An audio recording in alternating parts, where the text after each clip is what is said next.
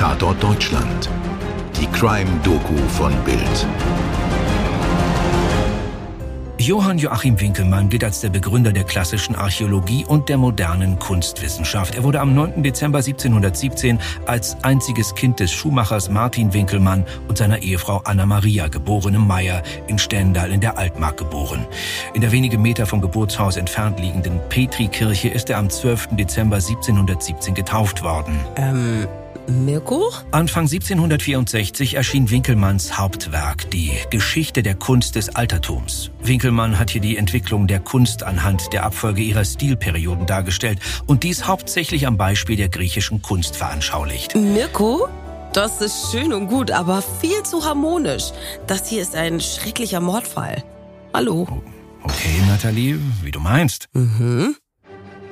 Winkelmann, auf einer Heimreise von Italien nach Deutschland bereits erkrankt, kehrte um im Frühjahr 1768. Als er in Triest auf ein Schiff nach Ancona wartet, versucht sein Mörder, ihn mit einem Strick zu erdrosseln. Schließlich wurde der Gelehrte grausam erstochen.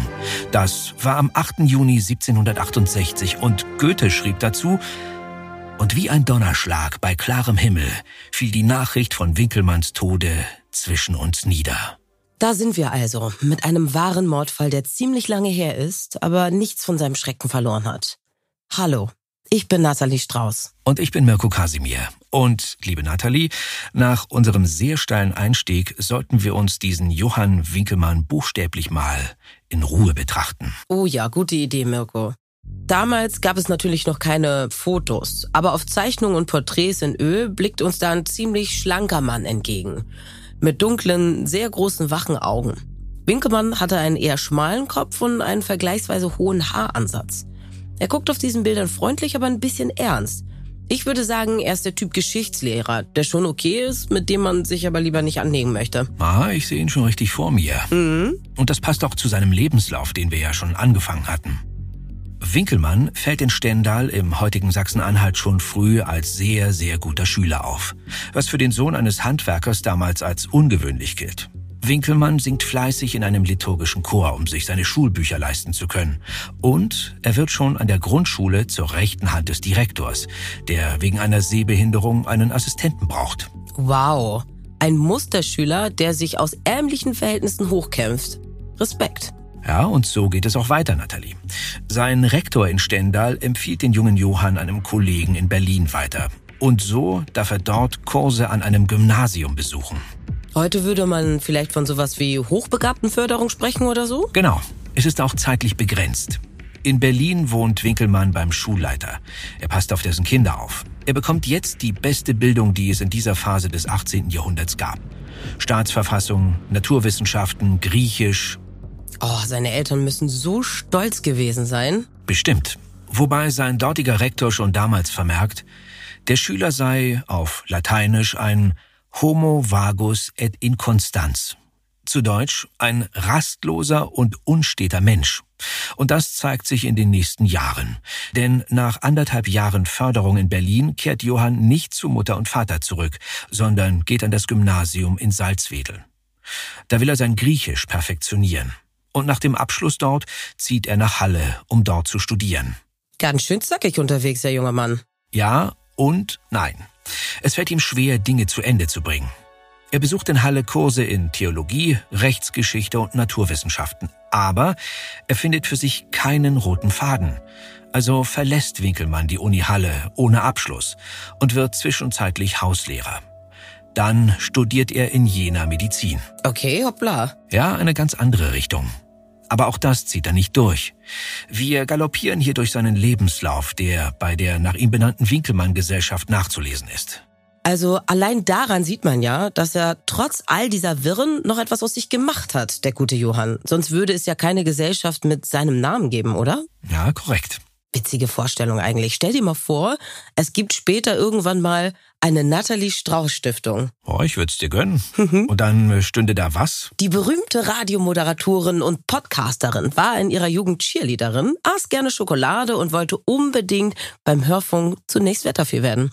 Später förderte die vielfache Milliardärin Audiotalente in aller Welt. Oh, das gefällt mir. Boah, finde ich, finde ich gut. Mhm. Doch, wenn du mich auch förderst, Aber ich hoffe, anders als Winkelmann wirst du nicht später heimtückisch ermordet. Oh ja, dann verzichte ich nämlich lieber auf den Ruhm. Schauen wir mal, wie es mit Johann weitergeht. Nach der Medizinsache in Halle landet er jetzt als Hauslehrer bei einer reichen Familie Lamprecht in Hattmersleben südwestlich von Magdeburg. Er unterrichtet den Sohn Wilhelm. Die beiden jungen Männer verstehen sich gut und so folgt Johann Wilhelm schließlich in eine Lateinschule im benachbarten Seehausen und unterrichtet dort. Die beiden Männer verstehen sich gut, heißt es also. Das ist vielleicht ein guter Zeitpunkt, um mal über Johanns Ausrichtung zu reden.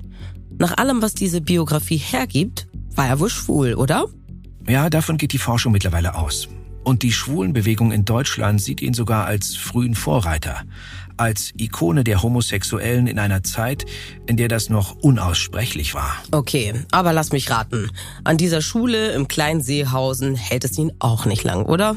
Exakt. Hm. Latein gefällt ihm nicht so gut wie Griechisch und die Schüler und der Ort sind ihm zu provinziell. Also zieht er weiter und wird diesmal Bibliothekar beim Reichsgrafen Heinrich von Bünau auf Schloss Nötnitz. Das klingt auf jeden Fall schon mal richtig fürstlich.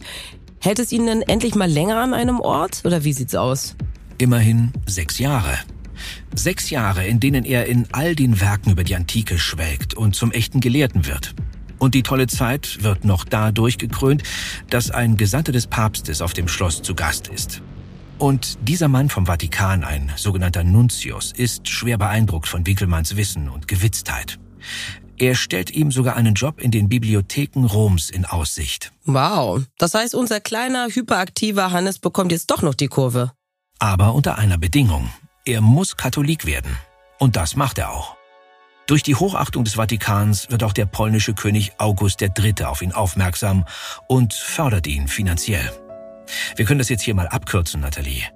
Winkelmann wird in Rom zu einem der wichtigsten Kunstexperten Europas und er vertieft sein Wissen noch durch Reisen nach Florenz oder Neapel. Oh Mirko, irgendwie sind wir schon wieder auf so einem schönen geistigen Trip in die Kunstgeschichte. Lass uns wieder schöne Musik dazu anmachen. Servus, hier spricht Christian Falk, euer Bayern Insider. Im Bild-Podcast Bayern Insider gibt's die heißesten Gerüchte rund um den FC Bayern jeden Freitag. Kommt mit und ich nehme euch hinter die Kulissen des Rekordmeisters. Ah, ein bisschen schöne Zeit haben wir jetzt mhm. noch, aber nicht mehr so viel.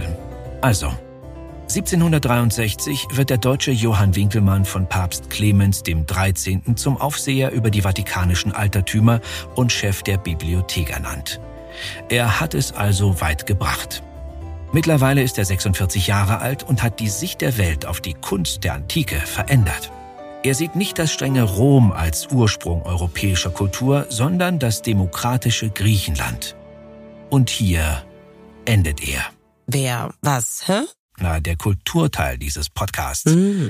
Also ich finde das alles sehr wissenswert. Zumal Winkelmann auch Goethes spätere Sicht auf Italien geprägt hat.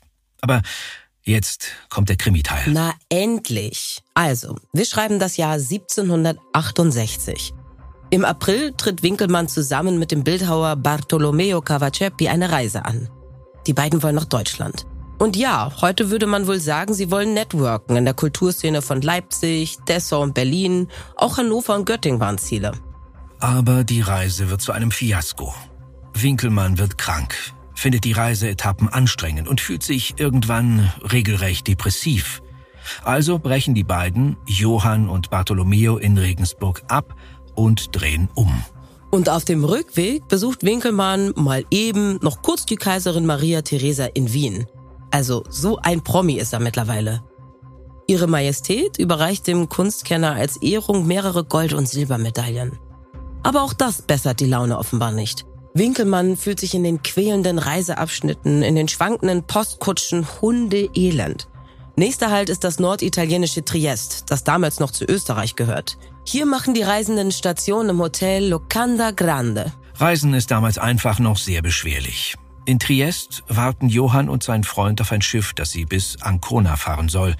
Von da soll die Reise auf dem Landweg runter bis Rom führen. Aber das Schiff verspätet sich. Winkemann lernt im Hotel seinen Zimmernachbarn Francesco Arcangeli kennen. Der gilt als ein hochkarätiger Koch, ist aber bei seinen adligen Wiener Arbeitgebern in Ungnade gefallen, denn er wurde bei Diebstählen erwischt. Aber von dieser Vorgeschichte weiß Winkelmann offenbar nichts. Er zeigt Arcangeli stolz die Medaillen, die er in Wien bekommen hat. Ein Fehler. Am Morgen des 8. Juni treffen sich der Kunstexperte und der Koch wieder in einem Salon des Hotels. Aber diesmal gibt es keine netten Gespräche. Arcangeli attackiert Winkelmann und versucht ihn mit einem Strick zu erdrosseln. Er will unbedingt an die wertvollen Gold- und Silbermünzen kommen. Der Gelehrte wehrt sich. Jetzt zückt der Angreifer ein Messer. Winkelmann versucht die Klinge abzuwehren und verletzt sich dabei die Hände. Arcangeli sticht siebenmal zu. Der mörderische Koch entkommt mit seiner Beute und Winkelmann bleibt lebensgefährlich verletzt zurück. Aber er atmet noch. Und ihm bleiben mehrere Stunden, in dem er den Tathergang schildern kann. Sechs Stunden bleiben Johann Joachim Winkelmann noch zu leben. Zeit, in der er sagen kann, der Koch Francesco Arcangeli hat mich überfallen, gewürgt und niedergestochen. Er ist mit meinen Münzen geflohen. Die Behörden nehmen die Verfolgung auf und fassen den Täter kurze Zeit später. In einem Prozess wurde ihm die Tat haarklein nachgewiesen. Sogar so etwas wie Gerichtsmedizin kam damals schon zur Anwendung und nach Ansicht der untersuchenden Ärzte waren fünf der sieben Messerstiche lebensgefährlich. So modern diese Autopsie vielleicht war, das Urteil fiel recht barbarisch aus. Arcangeli wurde durch das sogenannte Rädern hingerichtet. Das heißt, er wurde auf dem Boden fixiert, worauf ihm mit einem großen, schweren Rad nach und nach alle Körperteile zermalmt wurden. Boah, das ist aber brutal. Winkelmann wurde übrigens nicht in Rom oder in seiner Heimat in Sachsen-Anhalt bestattet, sondern im Gemeinschaftsgrab eines Klosters in Triest. Und noch etwas wollen wir euch nicht vorenthalten. Kein historischer Mord an einer wichtigen Person kommt ohne wilde Theorien aus. Auch dieser nicht. Ein holländischer Autor schlug in einem Buch 1998 Folgendes vor. Winkelmann sei bereits im Mai 1768 in Wien während eines dortigen Krankenhausaufenthaltes verstorben. Danach habe sich ein Unbekannter seine Wertgegenstände und seine Identität genommen. Andere zweifelten am Raub als Motiv des kriminellen Kochs und glauben, er und Winkelmann hätten in den Tagen im Hotel in Triest eine leidenschaftliche Affäre begonnen, die mit einem Eifersuchtsmord endete. Auf jeden Fall dürfte der Mord im Jahr 1768 der absolute News-Knaller gewesen sein. Ich meine, da ist eine Art europaweiter Kunstinfluencer brutal ermordet worden, nachdem ihn eine der wichtigsten Königinnen empfangen hatte. Das ist ein krasser Gossip für die damalige Zeit. Kein Wunder, dass es auch zahlreiche Anekdoten über Winkelmann gibt. Eine geht so. Der legendäre Casanova, der ja wirklich ein Zeitgenosse Winkelmanns war, erwischte letzteren angeblich mal in einer eindeutigen Situation. Kommentar Winkelmanns, wenn ich mich schon mit der griechischen Antike beschäftige, will ich mich auch mit den Praktiken der griechischen Liebe befassen. Hallo. Ja, vielleicht beenden wir das Ganze jetzt doch lieber ein bisschen mit gesitteter Musik. Das Skript für diesen Podcast hat Stefan Netzeband geschrieben. Und er hat auch die Aufnahme geleitet und anschließend geschnitten. Postproduktion wie immer durch WakeWord München. Ich würde sagen, da haben wir wieder viel gelernt heute. Ich hoffe, wir hören uns wieder. Bis ganz bald, eure Nathalie. Und euer Mirko. Dir hat diese Folge von Tatort Deutschland gefallen? Du bekommst von True Crime einfach nicht genug. Dann hör jetzt in unsere weiteren Folgen rein. Hier warten mehr als 200 spannende Fälle auf dich, wie das Verschwinden von Rebecca Reusch, der Prozess gegen O.J. Simpson oder die Entführung von Ursula Herrmann. Wir hören uns bei Tatort Deutschland.